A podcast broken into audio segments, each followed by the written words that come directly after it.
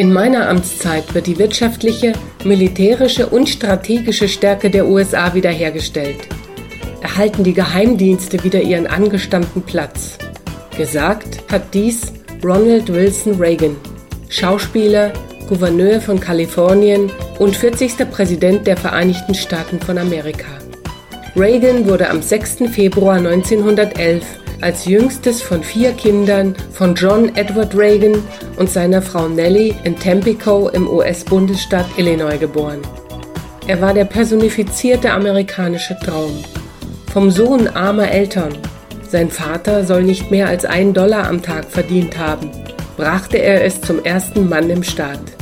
Nach Abschluss der High School studierte Reagan Wirtschaft, Soziologie und Theaterwissenschaft am Eureka College in Dixon, Illinois. Nach dem Studium war er als Sportreporter für eine lokale Radiostation im mittleren Westen der USA tätig und knüpfte dort erste Kontakte mit dem Filmbusiness.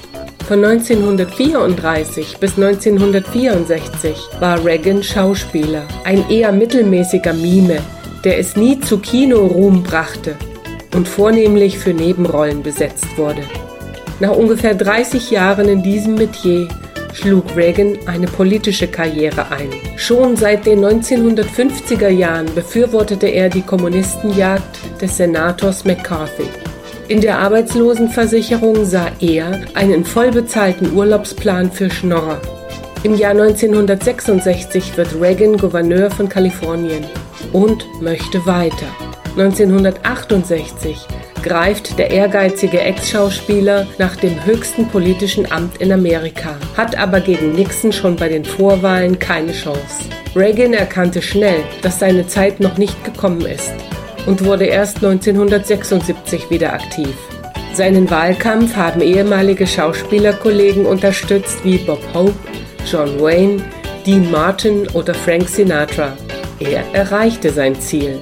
Angetreten gegen Jimmy Carter ging er als Sieger aus dem Wahlkampf hervor. Ronald Reagan regierte das Land über zwei volle Wahlperioden von 1981 bis 1989.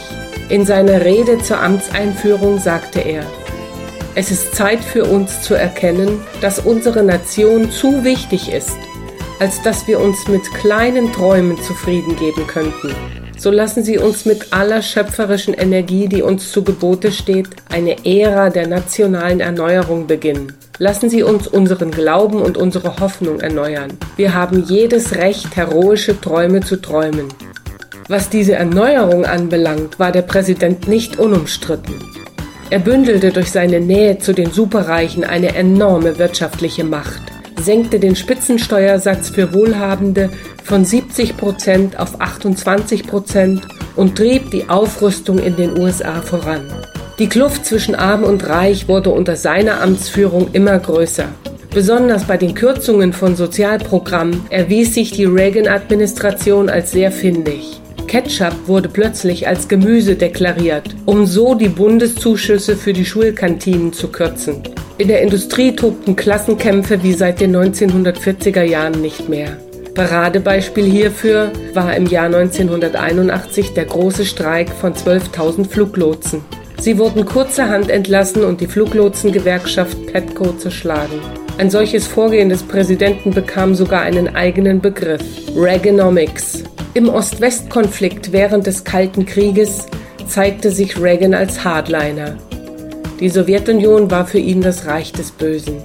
Ein blamabler Skandal ereignete sich, als Reagan bei einer versehentlich gesendeten Mikrofonprobe die Sowjetunion als vogelfrei erklärte und ihre Bombardierung anordnete.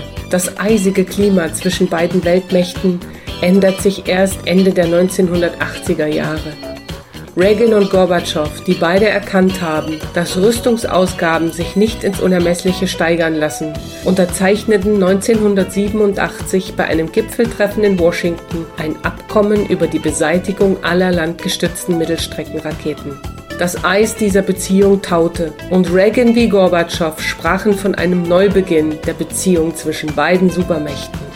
Am 12. Juni 1987 forderte Ronald Reagan in seiner Rede am Berliner Brandenburger Tor Mr. Gorbatschow, tear down this wall. Herr Gorbatschow, reißen Sie diese Mauer ein. Das war nicht der Grund, aber sicherlich ein wichtiger Anstoß für den späteren Fall der Mauer. Reagan war zweimal verheiratet. In erster Ehe mit der Schauspielerin Jane Wyman, in zweiter Ehe mit der Schauspielerin Nancy Davis. Aus beiden Verbindungen gingen jeweils zwei Kinder hervor. 1981 überlebte der Präsident ein Attentat des geisteskranken John Hinckley Jr. und leitete 26 Tage nach diesem Ereignis, bei dem er beinahe verblutet wäre, schon wieder eine Kabinettssitzung. Im Jahr 1994 wird offiziell bekannt gegeben, dass Ronald Reagan an Alzheimer erkrankt sei. Er starb im Alter von 93 Jahren am 5. Juni 2004 in Bel Air in Kalifornien.